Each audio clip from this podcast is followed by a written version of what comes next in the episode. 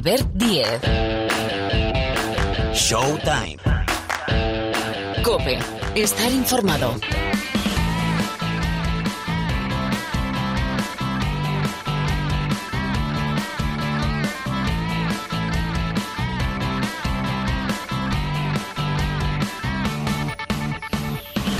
Aquí estamos, ¿qué tal? Bienvenidos, bienvenidas una semana más al rincón del baloncesto de la cadena Copia, esta versión express por aquello de final de temporada, de tener todavía cosas en liza.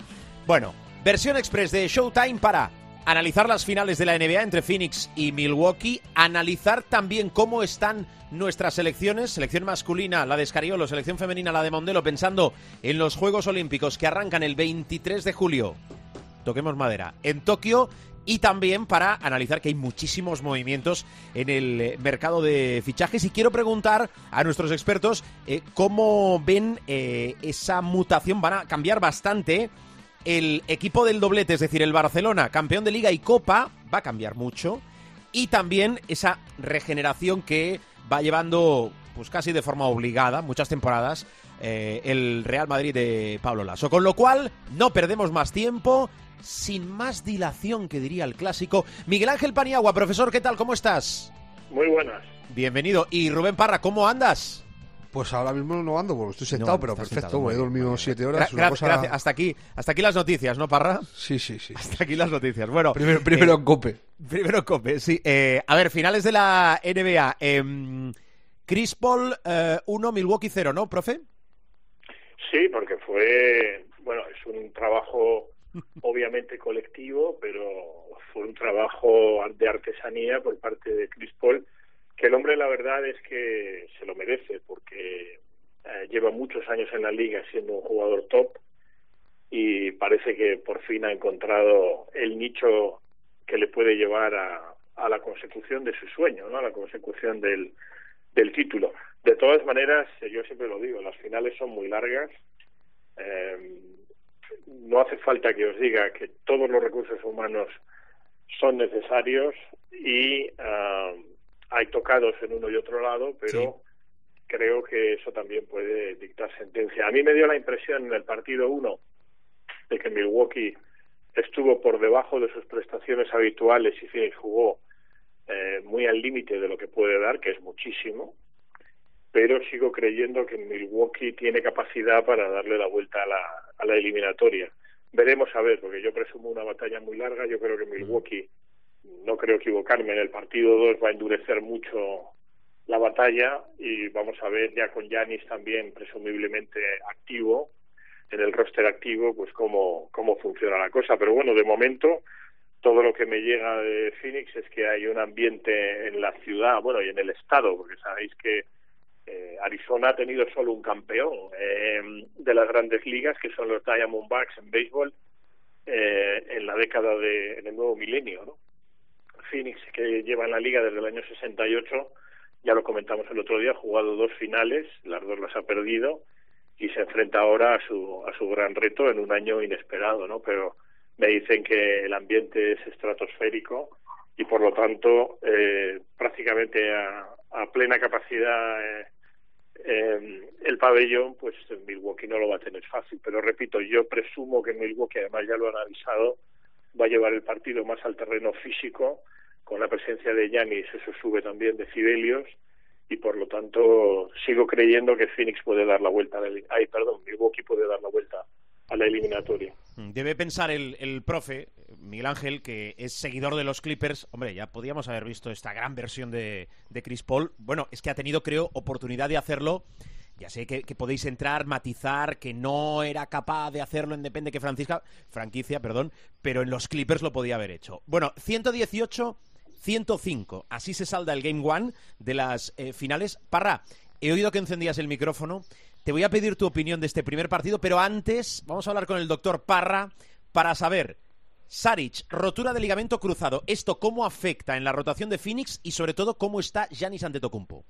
Eh, lo de Saric es un, golpe bajo, porque aparte estaba cogiendo buen nivel en los playoffs, ha tenido partidos muy buenos, es un jugador de, rotación importante, eh, sobre todo por lo de variar las defensas eh, interiores con Antetokounmpo, por ejemplo. Él es un tío que mide 2'8", o sea que, y tiene buen cuerpo, o sea, tiene un físico potente, que parar Anteto es muy complicado, pero uno de los de las armas que tenía que estar ahí para eso podía ser él, que aparte amenaza con el tiro exterior, podría sacar al griego fuera y restar capacidad de, rebote a, los de Milwaukee. Para mí es una baja eh, importante. Evidentemente, eh, todo lo que no sea que el, Big Three, eh, Paul, Booker y, Ayton estén sanos, mientras esos, esos tres estén sanos, pues Phoenix respira tranquilo, pero si es una baja importante. Eh, a ver cuánto tiempo se pierde, pues estaremos hablando de 7-8 meses. O sea, no va a volver hasta bien entrada la próxima temporada. Lo mismo hasta final de temporada que viene no vuelve a entrar, o se pierde la temporada entera, vete tú a saber, porque con, con las roturas de, cruzado, pues es lo que tiene. Y lo de Anteto, a mí me parece.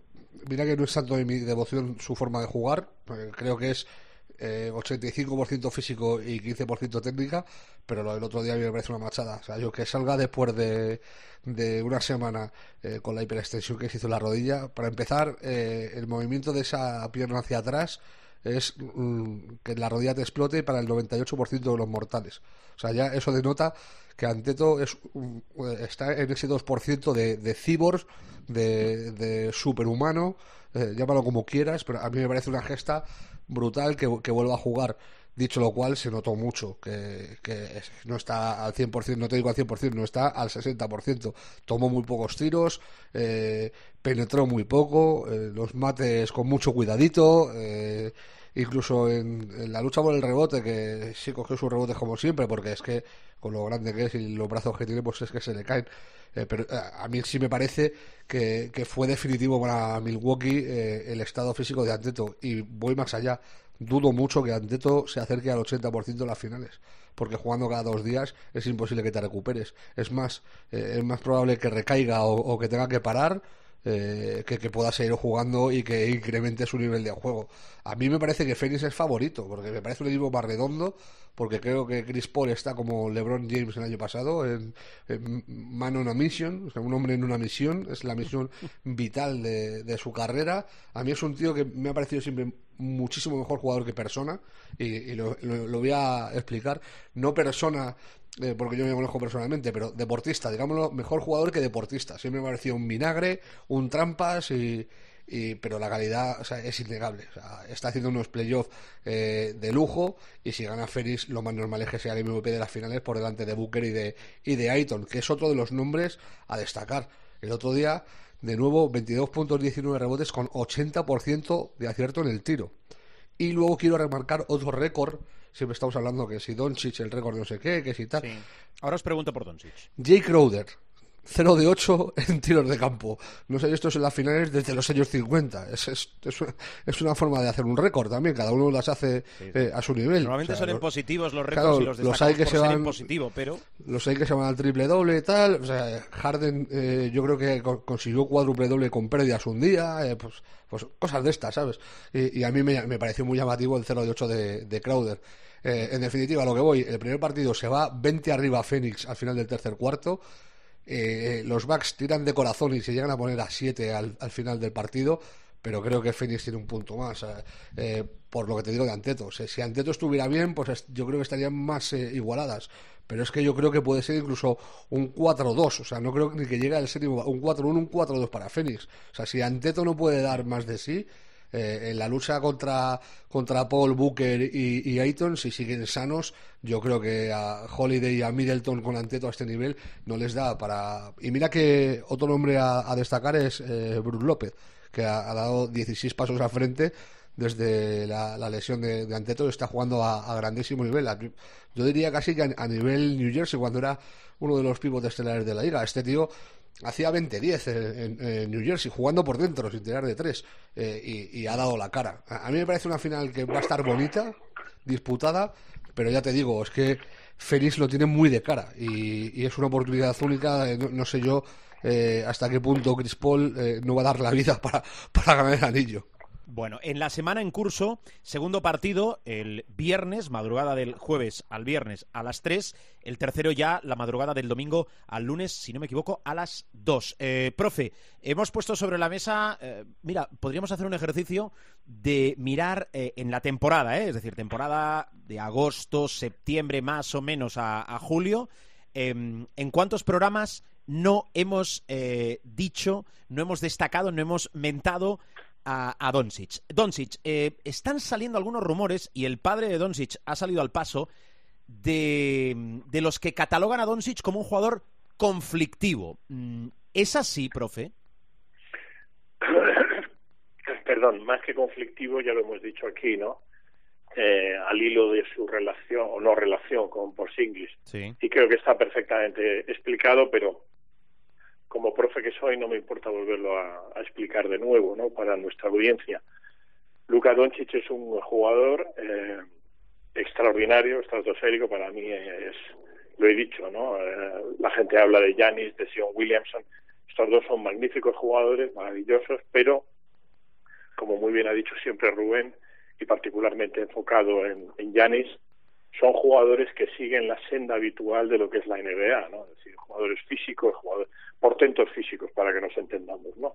Probablemente si, sobre todo a Yanis, le pusieras a saltar triple salto o longitud, sería buenísimo. O sea, son grandes atletas y tal. Luca representa el baloncesto como debe ser jugado, un baloncesto de fundamentos, un baloncesto de tiro, de tiros libres, de dribbling, de pase, de visión de juego, de inteligencia baloncestística, al fin y al cabo, en donde eh, Luca es uh, Albert Einstein en el campo y Janis es Forrest Gump. Eh, yo creo que eso es muy visual, ¿no? Desde el punto de vista de inteligencia baloncestística.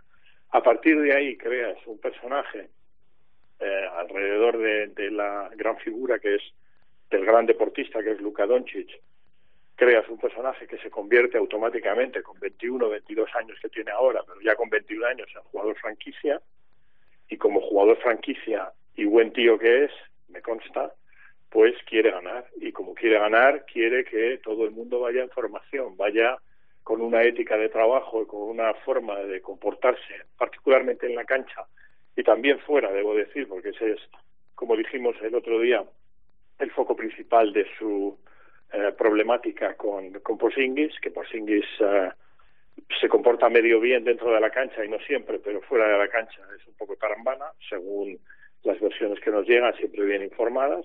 Uh -huh. Y Luca lo que es es un jugador ganador. O sea, yo mm, eh, creo que eh, para hablar de, de, que tiene mal carácter o de que es un mal tío y tal, Luca Doncic, me parece que el foco está absolutamente eh, desenfocado, valga la redundancia, porque habría, yo invitaría a la gente a, a ver cómo funcionaba, por ejemplo, Jerry West en los Lakers, por decir un ejemplo, como líder, eh, líder vocal además, cómo funcionaba Magic en su época, que era el líder y líder vocal de los Lakers, ni que decir tiene la River y por supuesto el sumum de la competitividad y de hacer a sus compañeros mejores y si hay que llegar al insulto se llega y si hay que llegar a coger a uno por la pechera también se llega, es Michael Jordan. Luka Doncic está a años luz de esa situación, pero es un jugador ganador, es un jugador que quiere ganar y lo que quiere es uh, que los jugadores que están a su alrededor pues jueguen a lo que juega él, que es a ganar y a intentar llevar a los Dallas Mavericks a lo más alto, punto claro. y final. O sea, no tiene nada que ver con el mal carácter o con, o con que sea un mal tío. Pues está, como bien ha dicho su padre, eh, que ha sido su, que es su padre y ha sido su entrenador eh, de niño y es el que le ha inculcado los valores. Eh, el que está hablando de eso es que o, o no sabe de baloncesto o no conoce a Luka Doncic y yo presumo que son las dos cosas que ni sabe de baloncesto ni conoce a Luca. Yo creo a, a Luca de todas formas lo que más se le puede echar en cara, yo no creo que sea tanto la relación con los compañeros, más allá de, de los roces de con Porzingis que tienen más que ver con el letón que con él, ¿eh? Eh, yo creo que a, a lo que se le echa más en cara es su actitud con, con los árbitros y, y, viene muy derivado de lo que acaba de decir el profe, es de su actitud ganadora. él cuando ve que, que algo le frena en su lucha por ganar y si es que algo son los árbitros, se, se rebrinca y tiene, tiene la chispa muy corta, tiene muy poca mecha. en eso tiene que mejorar porque le puede pasar factura. O sea, si, si en la liga eh, lo hemos aprendido y lo hemos visto durante décadas, eh, si te ponen eh, la, etiqueta de conflictivo a lo Draymond Green, a, lo no sé, Wallace, Rashid Wallace, que para mí es el, es el tío más conflictivo de, de la historia, era el piador supremo, estaba todo el día piando. no sé, si te ponen esa etiqueta es complicado quitártela. Y yo creo que tiene, tiene que, ver más con eso que con que sea mal compañero o mala persona. Luego también hay una cosa que ha dicho el profe que es tal cual. Eh, los grandes de verdad, y Doncic está en posición de decir que es grande de verdad y que si la salud le acompaña va a estar muy arriba la lista de los más grandes. Eh, los grandes de verdad llevan el trabajo al extremo superlativo. O sea, yo siempre me acuerdo de lo que decía de, Kobe Bryant, eh, por ejemplo, en los juegos, que se levantaba a las 5 de la mañana, se iba a entrenar, estaba dos horas entrenando, bajaba al hotel a desayunar y, le veían sus compañeros todo sudado, vestido de, de que, y luego se pegaba otras dos horas de entrenamiento con el equipo. O sea, esas cosas, lo que hacía Jordan, eh, me, voy más allá, lo que hacía Petrovic, de quedarse tirando 500 triples. O sea, todos los que son grandes de verdad llevan el trabajo eh, al extremo superlativo. Y, y por ahí Doncic con Porzingis choca, porque ve que no. Yo creo que por, por, por esa por esa ansia de ganar, ve que eh, Porzingis podría dar mucho más de lo que da, que creo que en eso estamos todos de acuerdo. Y por ahí eh, la relación no es muy buena. También hay que decir una cosa. El otro día el, eh, el ayuntamiento de, de Dallas eh, nombró el 6 de julio como día de Luka Doncic y entre las cosas que se dicen eh, eh, en esa junta eh, vienen a indicar el millón y medio de pavos que donó cuando la ola de frío, el, otro millón de pavos y medio millón de, dólares que, donó también contra la lucha del COVID con Mark Cuban y con compañeros de, de equipo que se, se preocupó el de estar recaudando, o sea, todo lo que ha hecho por la ciudad de Dallas. O sea, un tío que lleva tres años ahí, que le dediquen un día, eh, a mí me parece que da muestras de que tan malo no debe ser, o sea, eh, de que se preocupa no solo por el baloncesto, sino por la gente de fuera y por los más necesitados. Eh, hace poco también mandó para, para chavales sin, sin fondos y tal, mandó una partida de, Jordan enorme, o sea, de, las zapatillas que le, que le visten. o sea, que tiene detalles de que sí que se preocupa por la gente de, de ser buen chaval. Y yo, lo de lo del carácter de Doncic yo lo ceñiría más a las cuatro líneas del campo que afuera, porque fuera todo lo que nos dicen es que es un cachondo, que es un tío súper majo, eh, puedes hablar con cualquier jugador del Madrid y te va a decir eso. O sea, eh, no creo que Doncic tenga un problema de personalidad eh, en el día a día. El problema que tiene es que, ya te digo, busca ganar por todos los medios y cuando un arbitraje no le cuadra, pues se rebrinca. Bueno, pues a, a disfrutar de Doncic en la NBA pero vaya, en lo más cercano, en los Juegos Olímpicos, porque quiero recordar que Eslovenia va a estar en los Juegos Olímpicos y además va a ser rival de España en esa primera fase, en la fase de grupos. Eh, ¿Algo más de la NBA o, precisamente os pregunto en materia olímpica y materia de selecciones? Eh, Paniagua, pues mira, yo rápidamente, eh, las tres vacantes que hay de entrenador en la NBA ahora mismo, que son uh, Nueva Orleans, Orlando y Washington, tengo información de dos y sabéis que esa información es buena. de la que no tengo actualización es de Orlando, que sé que entrevistó a Penny Hardaway eh, y que querían que fuera el entrenador, pero él ha preferido seguir en Memphis, en la Universidad de Memphis. Eh, entrevistaron también a Kenny Atkinson, que era el candidato principal, pero eh, como lo ha tenido que ver, que prefiere ser y no está mal tirada, eh, assistant coach, asistente entrenador en los Golden State Warriors y ahora mismo no tengo ni idea de por dónde va Orlando Magic en cuanto a entrenador, más allá de que también me ha llegado que Adam Silver les ha mandado, porque ahora veremos que es más o menos la última franquicia que queda por llenar, porque eh, las otras dos vacantes eh, ya están los candidatos finalistas identificados, pero Adam Silver les ha hecho llegar que, hombre, ya que parece que el tema de entrenador no sale y tal, que de la misma forma que se está apoyando el hecho de que haya entrenadores jefe afroamericanos en, en buen número en la NBA, que le echen un cable a Becky Hammond, que es uh, un poco una vergüenza que todavía no sea primera entrenadora, ¿no? Pero los de Orlando no están muy por la labor, un craso error.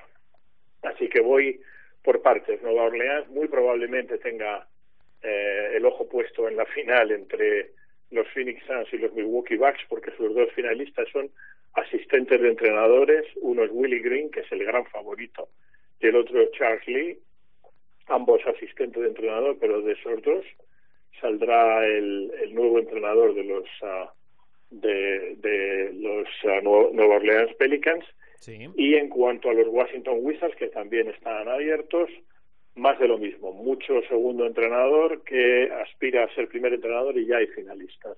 Jamal Mosley de Dallas, eh, también está Charles Lee como finalista aquí, pero lo tiene más complicado. Darwin Ham de Milwaukee también, asistente. Y el gran favorito, por lo menos para la propiedad, es el hijo de una leyenda de Washington, que es Wes Ansel Jr.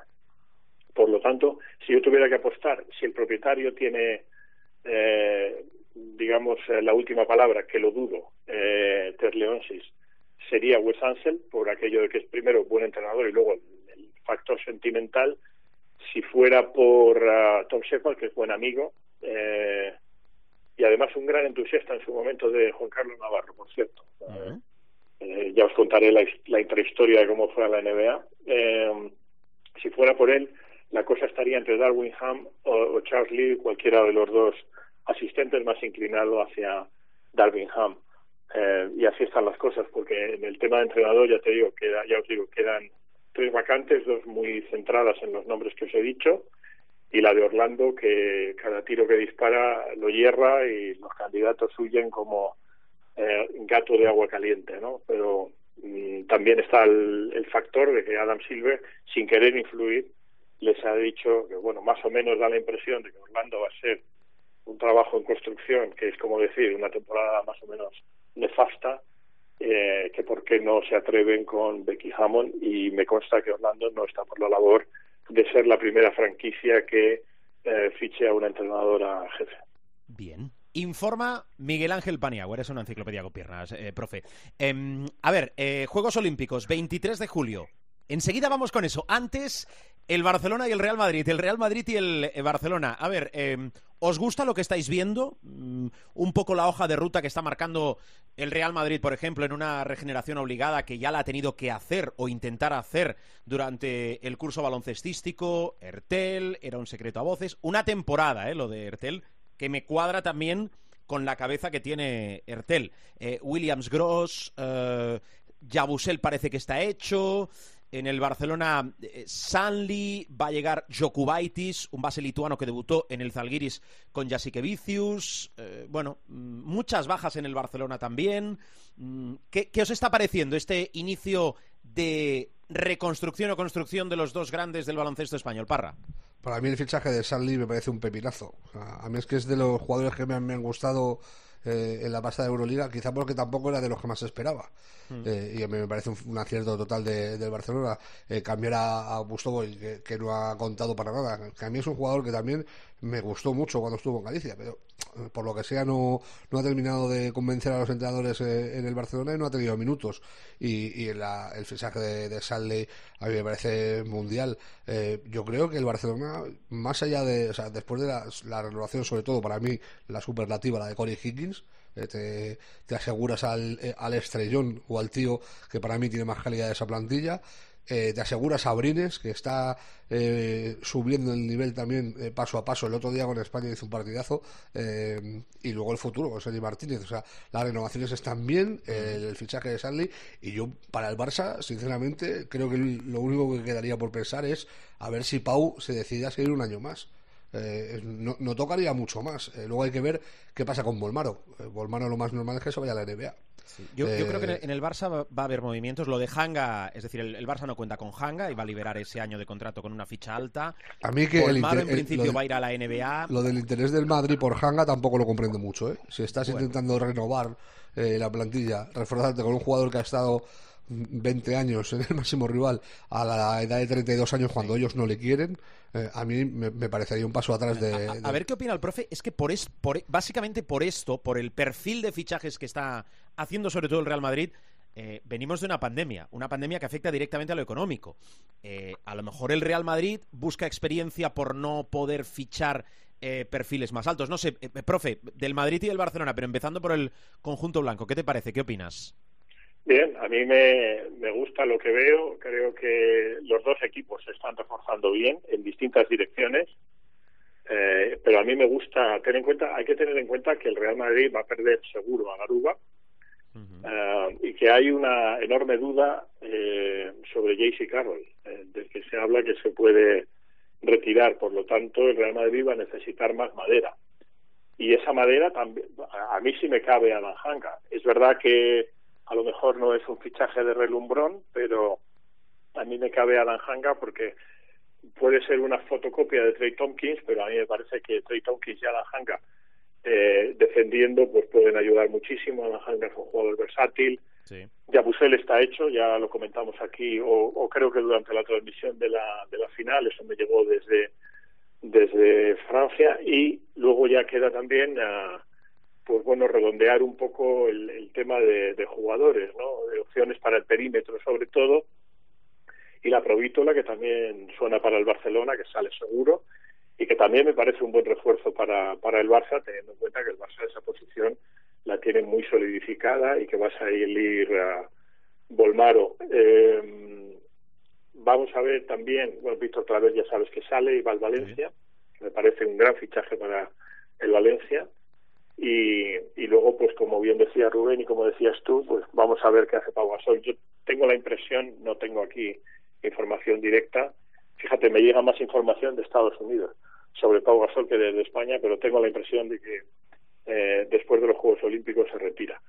Pero bueno, a mí me parece que, que los dos equipos se están reforzando bien y los dos tienen ecuaciones a resolver, sobre todo en el juego exterior, porque eh, es evidente que eh, en el baloncesto actual el que tira bien, el que tira de lejos y el que anota triples es una pieza cotizadísima y ahí los dos equipos tienen mucho potencial, pero tienen que reforzarse porque ahora mismo la plantilla del Barça y la del Madrid eh, son cortas, es decir, vamos a ir a plantillas de 15-16 y ahora mismo no tienen los 15-16. Es así. Muy bien, eh, pues eh, Barcelona y Real Madrid, desde el prisma, el foco de Miguel Ángel Paniagua y de Rubén Parra. Y, y los juegos. primeros descartes de Escariolo, previsibles, ¿no? Seba Saiz, eh, Sergi Martínez. ¿Sensaciones de lo que estáis viendo sobre la pista, de lo que os llega y de lo que pensáis cuando, bueno, pues sí, ha empezado la cuenta atrás para que tanto la selección masculina como femenina debuten en los Juegos? Parra. La sensación es que la lista está casi hecha. Eh, por los dos partidos que, si nos han servido de algo los dos partidos contra Irán, eh, es para, para ver el, el, orden prioritario de Escariolo. Los diez primeros en jugar en los dos partidos son el núcleo duro de la selección. Eh, Ricky, el Chacho, Jul, Rudy, Abrines, Claver, Juancho, eh, su hermano Billy, Pau y Mark. Son los 10 primeros que han jugado en los dos partidos. Le puede ser una coincidencia, no me lo parece. Y en ambos partidos el jugador número 11 ha sido Garuba del que todos están hablando, del que Pau ha hablado en sus comparecencias, del que Marc ha hablado en sus comparecencias, del que Juan ha hablado en sus... Todo el mundo habla de Garuba, de, lo esponja que es, del interés que tiene por aprender, de cómo se esfuerza, de, cómo puede crecer y de cómo puede aportar al equipo. Yo a Garuba le doy fijo en la lista. Y me queda un puesto que yo creo que se lo van a pelear entre Avalde, que para mí es el que parte con ventaja por lo visto hasta ahora, Brizuela y López Arostegui. Yo creo que Oriola y Alocen van a ser los siguientes descartes, sobre todo Alocen. O sea, yo a Oriola le doy alguna posibilidad más por eso de que ya es parte de la familia de otros años, de, otras competiciones. Yo, a Oriola le doy pocas, ¿eh? Pocas opciones. el juego interior que tiene, yo poquitas, ¿eh? Yo voy más por lo que tú has dicho de los exteriores, ¿eh? Yo creo que la duda puede estar ahí, ¿eh?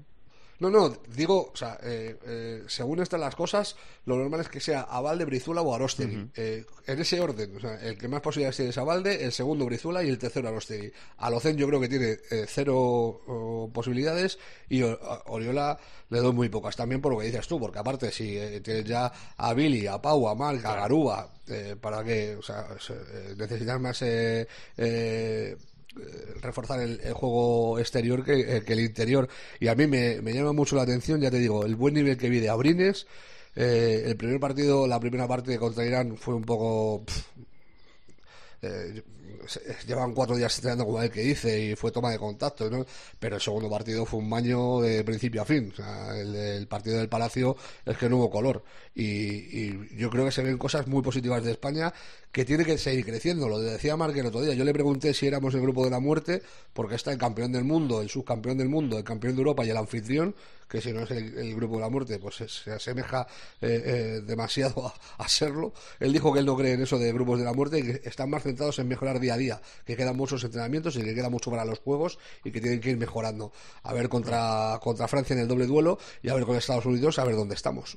Por cierto, ahora que hace referencia Parra a Brines, eh, el Barcelona está llevando a cabo una práctica que ya es muy habitual en no tan solo los equipos de baloncesto, sino en la pospandemia a nivel deportivo, que es alargar contratos, es decir, ofrecer más años de contrato para rebajar el salario, el sueldo que recibe el deportista en cuestión cada temporada. Eso ha pasado con Abrines, que ha renovado hasta el 2026, o ha pasado también con Corey Higgins hasta el 2024. Me da la sensación que siempre, o en preparación, o en mundiales, siempre nos enfrentamos a Irán. Me da la sensación, pero vaya. Eh, profe, de los juegos y de nuestra selección o selecciones, ¿tu opinión? Muy buena, muy buena pinta, como era de esperar, coincido totalmente, ya lo hablamos aquí también en su momento, diez jugadores claramente fijos, Garuba estoy absolutamente convencido que va a ir, me desconcierta un poco el decimosegundo, aunque es un jugador marginal claramente, y entiéndase bien cuando digo marginal, digo que no va a ser del core, de, la eh, columna vertebral del equipo, porque me consta que para Sergio López Arostegui es un jugador hiperfavorito, lo cual no quiere decir como que, o sea, puede serlo para que un día lo fiche la Virtus de Bolonia, pero a lo mejor no necesariamente es el jugador esencial, eh, bueno, esencial digo, para ese puesto número 12 para el entrenador de la selección nacional Sergio Scariolo y creo que se entiende lo que quiero decir. Yo también coincido en que la cuestión está en si quiere un jugador versátil en el 2-3 eh, o más hacia el 2-1. Si va más hacia el 2-1 será Valdes, si va más hacia el 2-3 eh, podría decantarse por, por eh, López Arostegui, ¿no? al que le profesa un cariño especial. Me gusta la selección, eh, pero el grupo es de AUPA, ¿eh? porque mm. es verdad que yo creo que somos superiores como conjunto a los tres equipos a los que nos vamos a enfrentar, pero Japón por ser anfitrión y porque, ojo, tiene no tiene malos jugadores, pero vamos, somos francamente mejores que Japón. Ah, pero luego Argentina siempre va a dar guerra. La Argentina, para el aficionado, sé que Showtime lo escucha gente principalmente aficionada al básquet, pero los que no son muy aficionados al básquet y tomen como referencia la paliza que se le dio a Argentina en la final del Mundial, no es referencia porque Argentina venía como Grecia en el Mundial de 2006 cuando también ganó España eh, de una borrachera de meterse en la final, borrachera en el caso de Grecia literal, en el caso de Argentina más metafórica, espero. Pero la de Grecia me consta que fue real. Sí, sí. De, eso, de eso hay, de eso hay pruebas. Sí, sí. hay documentos. Argentina eh, va a ser un equipo súper correoso y luego, pues, de Eslovenia, que decir, ¿no? Eslovenia tiene base alero y pibos que son muy peligrosos para la selección y que en un buen día nos mm. pueden ganar. Hombre, yo entiendo que esto del grupo de la muerte y tal, que dice Rubén, es una cosa muy bonita, pero si este no es el grupo de la muerte, la parca está muy cerca, Y va a ser un grupo muy, muy complicado, pero bueno, yo tengo mucha fe en la selección. Y luego una posibilidad que no puedo confirmar, pero que sí que fuentes familiares del seleccionador me dicen que si la cosa sale muy, muy, muy bien, que debo entender que es plata o bronce, eh, podría descargar de sus espaldas la responsabilidad de ser entrenador de la selección.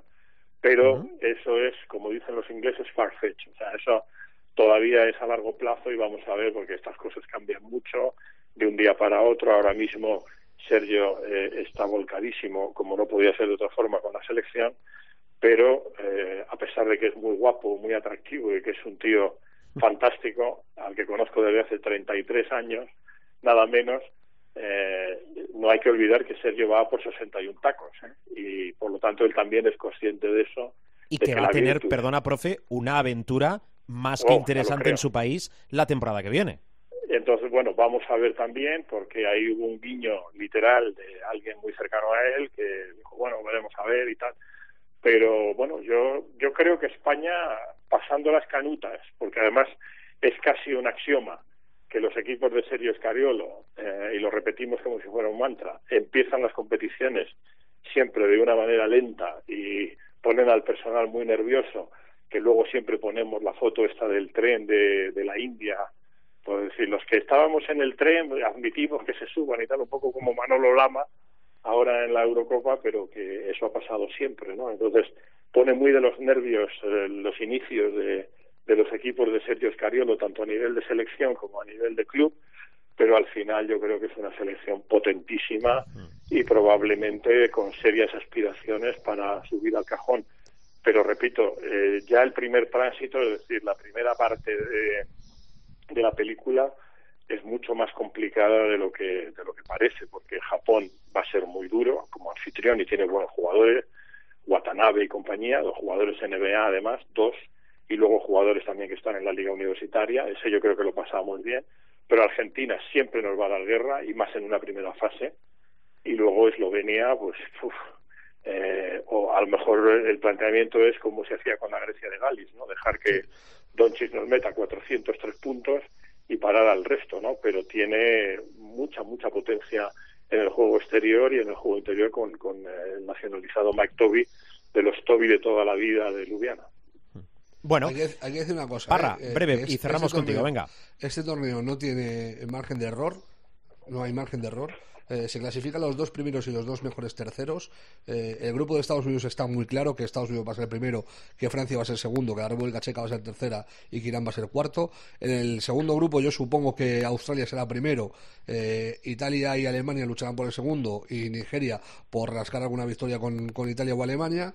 Y el nuestro es el más complicado de todos. Lo bueno que tiene es que vamos de menos a más, yo creo. Nos enfrentamos con la peor selección del grupo el primer día, con Japón, para ir creciendo el segundo día con Argentina. Y a mí es que Eslovenia me parece el coco del grupo, eh, eh, por encima de Argentina, que es subcampeona del mundo. Para mí es que en el preolímpico Eslovenia me ha parecido una pasada. O sea, el ritmo de juego de los, de los eslovenos comandados por Doncic es brutal. Y si tienen el día en el tiro exterior, te crujen. Y, ahí va a estar la clave. Ese es el partido que va a marcar realmente las aspiraciones de España en, eh, en estos juegos. Que por cierto, la segunda ronda, y es importante, se hace por sorteo. O sea, no puedes, no sabes si eh, ¿Te quedando cruzas segundo. con tal grupo? No, no, Claro, no. Sorteo no, no. directo. Es, son los tres primeros eh, cabezas de serie van a un bombo, el, el mejor segundo va a ese bombo de cabezas de serie y los otros cuatro al segundo. Y se hace sorteo eh, para cuartos y tal. O sea, no sabes con quién te va a tocar. O sea, que nada de hacer cuentas como en Londres, de que si Brasil, de que si tal el Pascual, Estados Unidos, y nada de eso. Eh, que yo creo que en buena medida se, esta medida se ha tomado por eso. Así que hay que, hay que procurar ganar los tres partidos y pasar primeros. Bueno, por cierto, Nigeria, ¿eh? Eh, que va a tener acento español con Jordi Fernández, eh, nuestro técnico español que está trabajando ya desde hace muchísimos años en Estados Unidos y en este caso en la NBA, técnico asistente de Nigeria. Por cierto, hablando de la selección española masculina, todos los partidos en el tiempo de juego de la COPE. Bueno, la que tenemos preparada de programación olímpica es una auténtica barbaridad, pero una barbaridad. Es decir, vais a seguir absolutamente todo. Ya intuís, ¿verdad?, que cuando haya medalla, opción de medalla, va a estar la COPE, pero a- mucho más. Ya lo iremos explicando. Bueno, la semana que viene eh, os vuelvo a contactar, querido Miguel Ángel Paniagua, con lo cual que tengas una feliz semana y cuídate mucho, ¿eh? Igualmente, un abrazo. Adiós, profe, que vaya muy bien. Parra, los pajaritos eran tuyos, ¿no? Cuando había, abrías el micrófono. Sí, es que tengo la ventana abierta para que corra el aire un poco. ¿Jilguero o canario? O... No, no tengo ni idea lo que hay en Paloma la calle. Torcaz. Lo, lo que hay en la calle. o sea, Lo que hay en la calle, ¿no? en la calle yo creo que hay más jilgueros que canarios. Y algún halcón también, Sí, callejero. callejero. Cuídate mucho, serie. Parra. Oh, Adiós. hasta luego.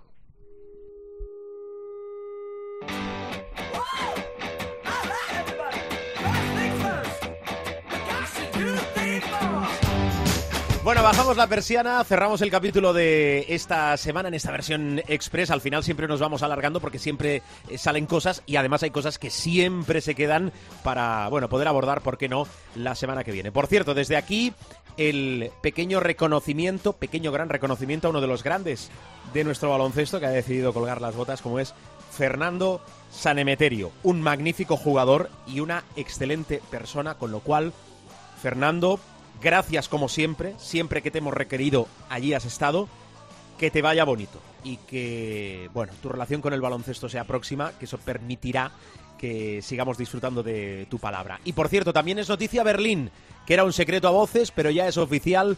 Berlín va a coger la final de la Euroliga 2022 a finales del mes de mayo. Bueno, lo dejamos aquí. Maestro López, Sergio López, Sonido López en la sala de máquinas. El saludo de Albert Díez al micrófono. Recordad, www.cope.es, cope, no, no, cope, no, no, no, cope.es. Nos buscáis y nos encontráis en nuestra web. Chula, chula, buscáis el espacio de Showtime y encontráis todos los sonidos, todos los capítulos. Habitualmente, habitualmente, ¿eh? siempre que nos lo permiten y podemos, salimos los martes. Cuidaros mucho y sobre todo, tal y como está el mundo, mucha prudencia. Adiós.